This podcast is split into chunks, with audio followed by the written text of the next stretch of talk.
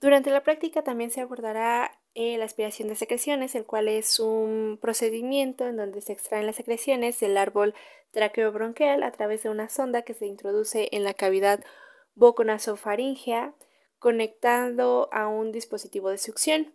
Está indicado para insuficiencia respiratoria como la polipnea, aleteo nasal, tiro intercostal, retracción sifoidea, hipoxia perinatal, hipoperfusión, cianosis y desaturación. También está indicada para procesos infecciosos de las vías aéreas superiores, inferiores o ambas, como es el caso de la bronquitis y la neumonía.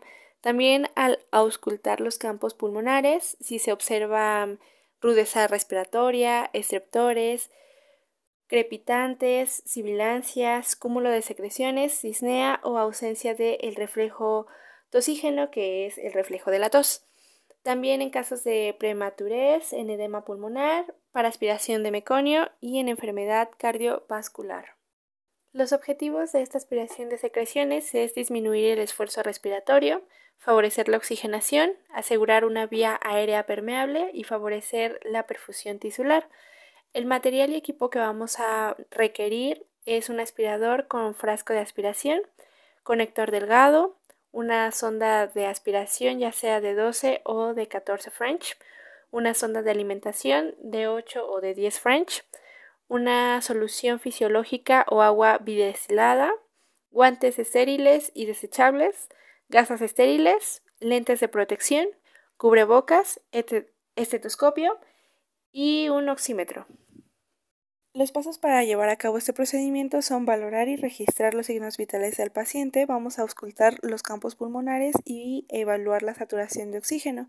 Posteriormente vamos a preparar el material y el equipo y verificar la succión del aspirador con la fuerza de succión. Después nos vamos a lavar las manos y explicar el procedimiento al paciente. Vamos a colocar al paciente en la posición adecuada con la cabeza girada hacia un lado y nos vamos a colocar el cubreboca y los lentes de protección. Vamos a cortar los extremos de las envolturas de las ondas, de los guantes y de las gasas, cuidando no perder su esterilidad. Y nos vamos a colocar doble guante estéril en la mano dominante. Vamos a conectar la sonda al tubo de aspiración con el conector delgado y vamos a realizar la medición de la sonda y la vamos a marcar. Para la aspiración orofaringea es de la punta de la nariz al lóbulo de la oreja y de la aspiración nasofaringea es 3 centímetros menos a esta medición. Después vamos a lubricar la sonda con el suero fisiológico y nos vamos a asegurar de que la succión sea la adecuada. Vamos a introducir la sonda ocluida en la cavidad nasofaringea y vamos a ir liberando la sonda con movimientos rotativos y la vamos a retirar cada 5 o 10 segundos.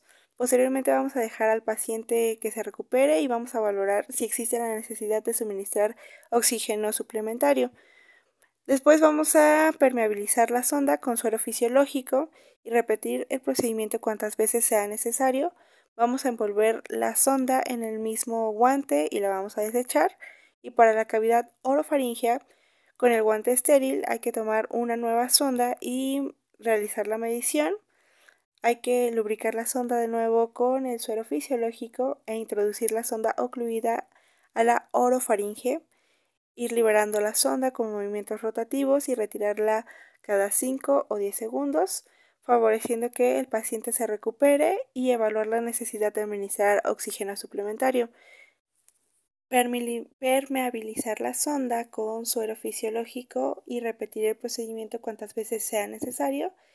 Eh, posteriormente vamos a desechar la sonda y enjuagar el tubo de aspiración con la solución desinfectante y Cubrir el conector delgado y retirar el aparato de succión. Vamos a retirarnos los guantes y a colocar eh, al paciente en posición Fowler y vamos a valorar de nueva cuenta las condiciones respiratorias de nuestro paciente y vamos a registrar el procedimiento en la hoja de enfermería con las características de las secreciones, color, consistencia y la cantidad de secreciones que se aspiraron.